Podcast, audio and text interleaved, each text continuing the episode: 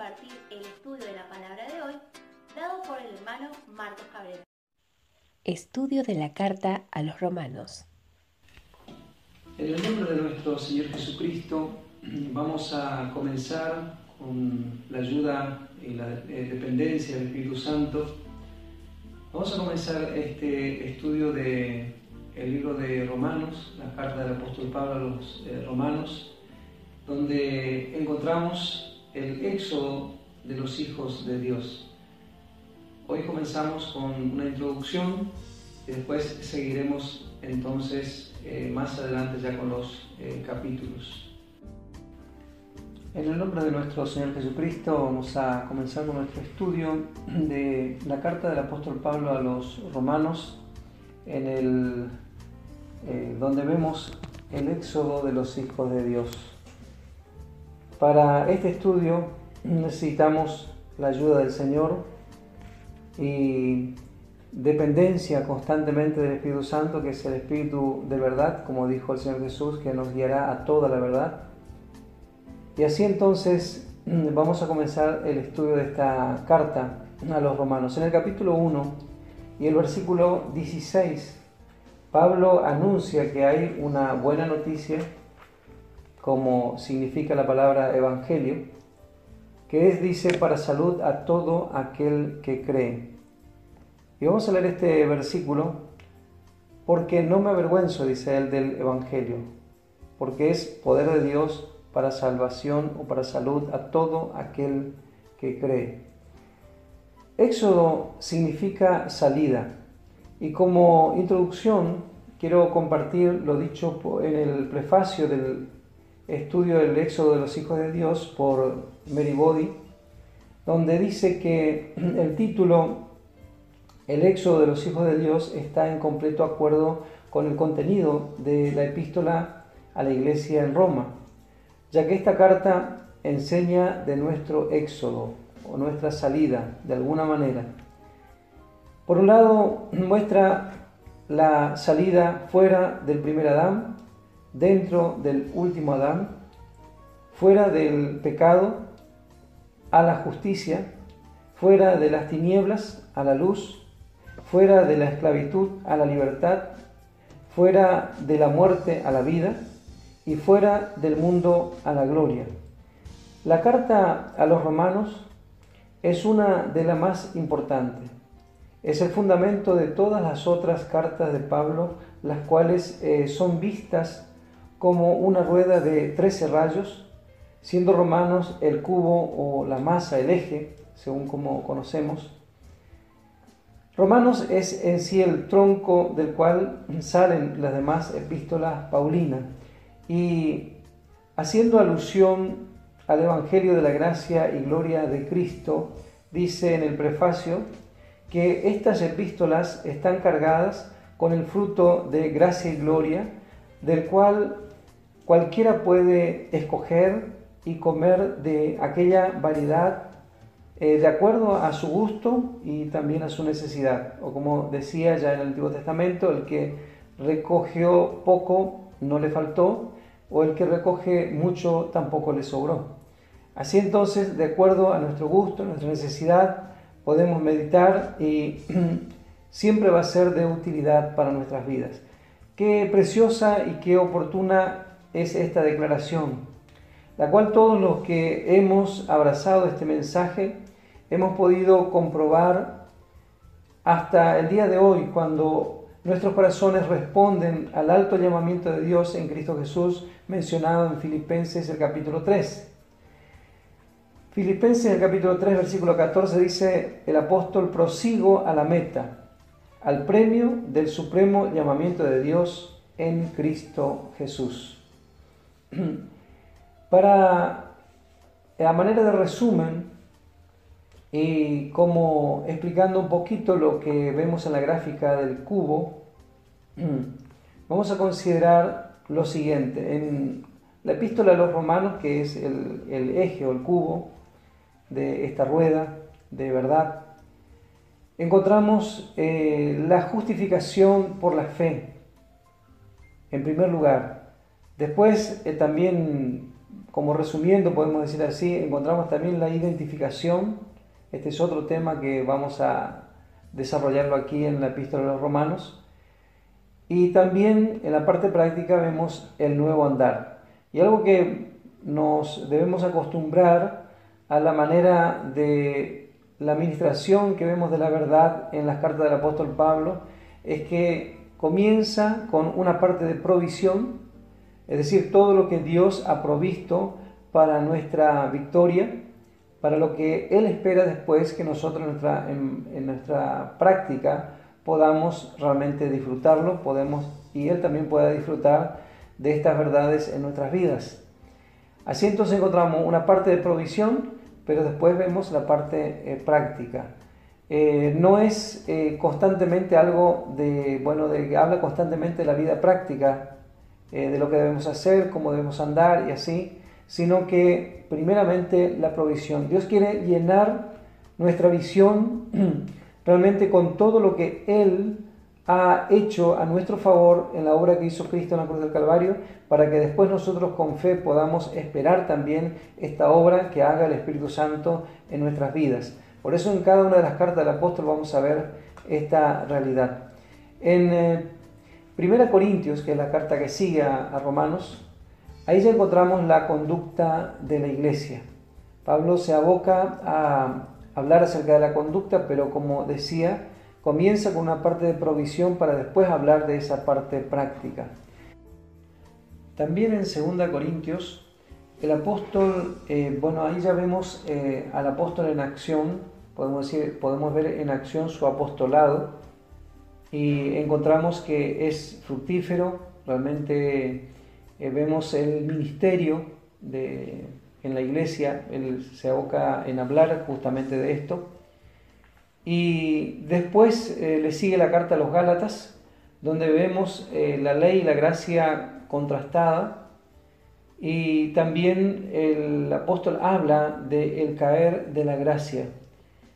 En Efesios, ya la carta a los Efesios es, una de las cartas escritas en la prisión. Ahí vemos la verdad más alta dada a la iglesia. Ahí se habla de los lugares celestiales y esto corresponde con Josué llevando a los israelitas a la tierra prometida. Y aquí se ve el número 7 como un, el número sobresaliente, ya que habla de perfección. Es decir, que aquí vemos realmente la posibilidad de la iglesia para crecer hasta la estatura de la plenitud de Cristo. En eh, Filipenses, ahí vemos a Cristo como nuestra vida, y también como nuestra fuerza. Pero también vemos a Cristo como nuestro objetivo y como nuestro premio. En eh, Colosenses, ahí vemos el error dentro de la iglesia y especialmente se toca el ascetismo y también el misticismo. Eh, es lo que Pablo toca y bueno, él tiene la autoridad de corregir y a veces pensamos que bueno, en la iglesia solamente hay verdad porque bueno, así se, se dice acerca de la iglesia en la palabra, es columna y baluarte de la verdad, pero muchas veces la iglesia descuida. Y para eso entonces están las cartas del apóstol, para corregir justamente este error o cualquier error dentro de la iglesia. En 1 Tesalonicenses vemos aquí que lo más importante aquí es de estar confirmados en la verdad, eh, no solamente haber eh, oído, haber conocido y haber también, podemos decir, vivir, vivir en esa verdad, eh, sino también estar confirmado en la verdad. Esto es algo muy importante, ya que nosotros necesitamos ser confirmados en la verdad eh, toda nuestra vida. Y estamos hablando aquí de creyentes ya más crecidos, podemos decir, son ejemplos, pero aquí también encontramos una exhortación a seguir la santidad.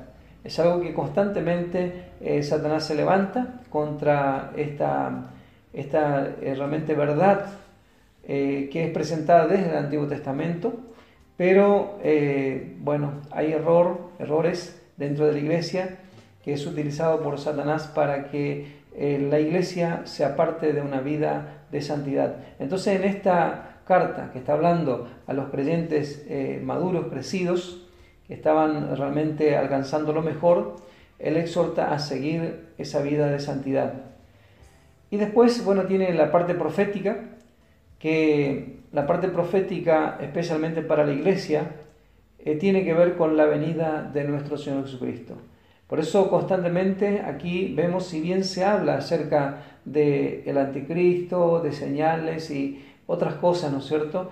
Eh, sin embargo, lo más importante de todo lo que va a ocurrir es la venida de Cristo.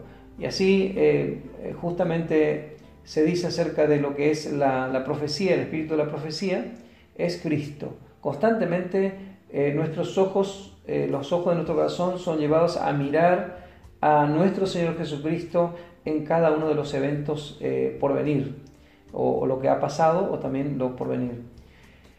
En 2 Tesalonicenses, aquí ya se toca el día de Cristo, es una carta dirigida a una, podemos decir, una congregación que no estaba en lo mejor, pero sí que también necesita la instrucción. Y dice, eh, bueno, aquí se nota el tema, ¿no es cierto?, tocado aquí es el día de Cristo, el día del Señor, así es mencionado. Y también se menciona aquí el anticristo como el hombre de pecado. En eh, primera eh, de Timoteo, esta es una eh, carta pastoral, y aquí se habla de la casa de Dios, de un hijo fiel, y también la necesidad de refutar las doctrinas erróneas, de rechazarlas. y Pablo se levanta firme contra esto eh, es necesario, no podemos dejar pasar, porque es la casa de Dios y Él dice que se debe enseñar en la iglesia.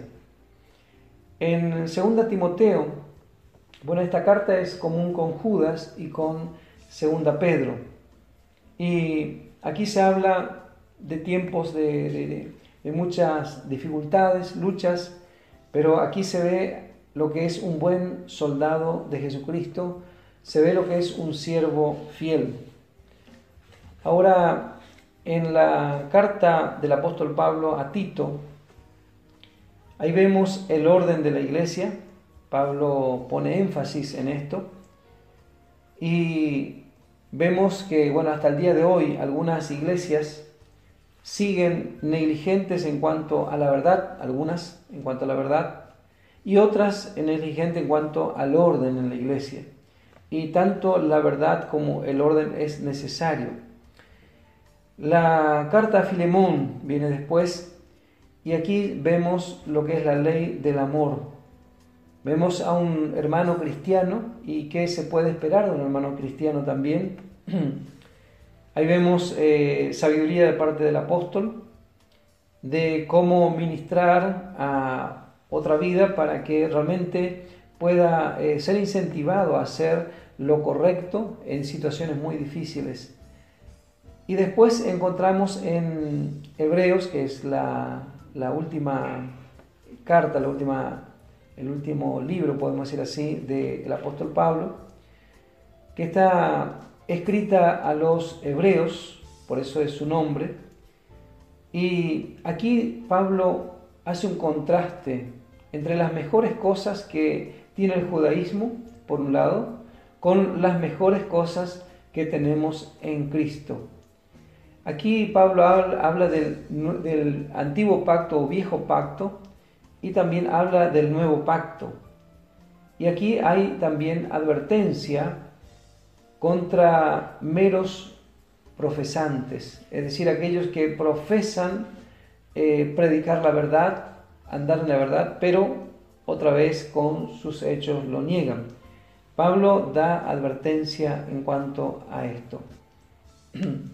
Ahora siguiendo con nuestro tema, lo que vemos aquí en la, carta del apóstol Pablo a los romanos,